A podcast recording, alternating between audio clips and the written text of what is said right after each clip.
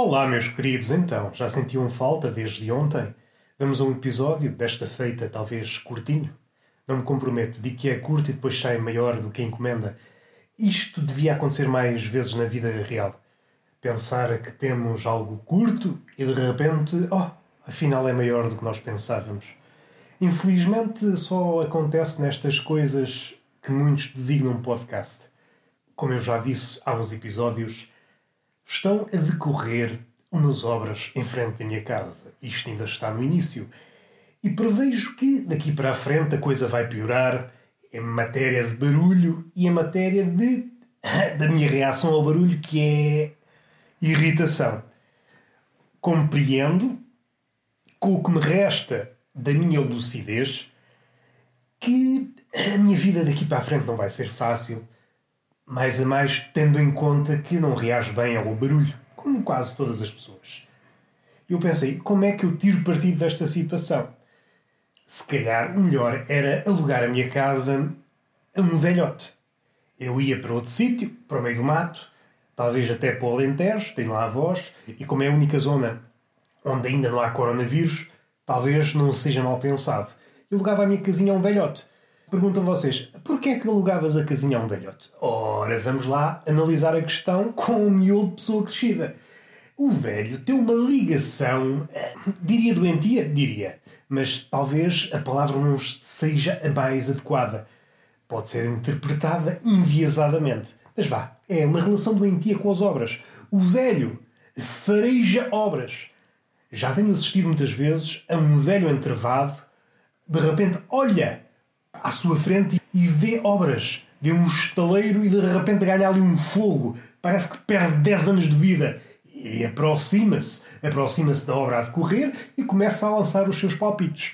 Há o velho que é um observador, fica ali a observar durante horas, como se a obra fosse um animal exótico ou aquele que, aquele que enquanto observa, vai mandando o seu palpite.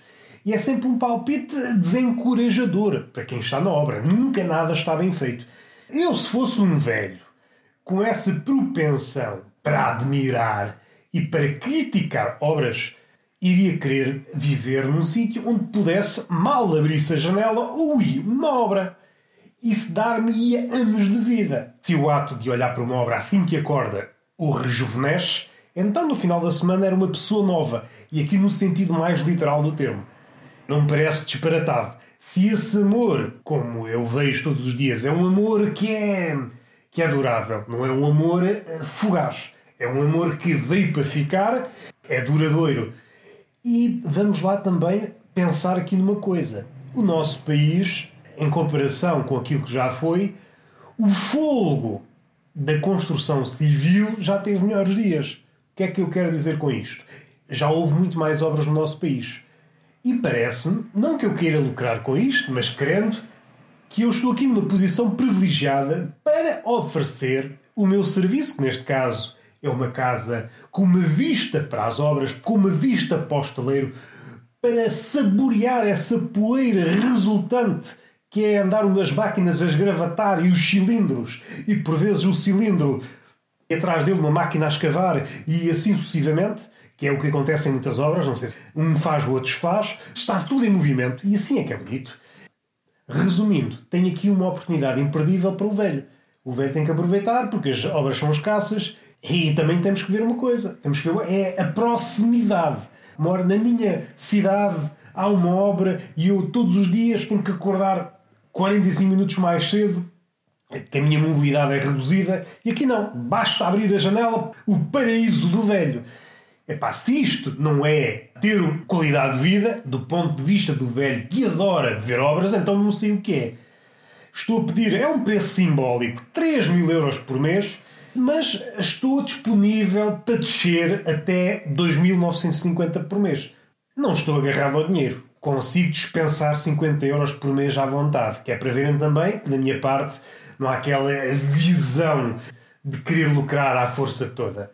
É uma oportunidade imperdível. E vamos fechar o podcast. Era apenas este Lamiré. Espero que tenham lavado as mãos antes e depois, porque nós lidamos com o mundo e o mundo é porco, o mundo é badalhoco. A nossa língua, a língua portuguesa é badalhoca, nós somos badalhocos.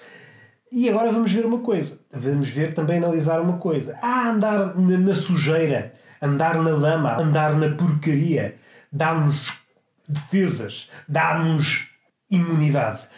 Vamos analisar isto com algum miolo.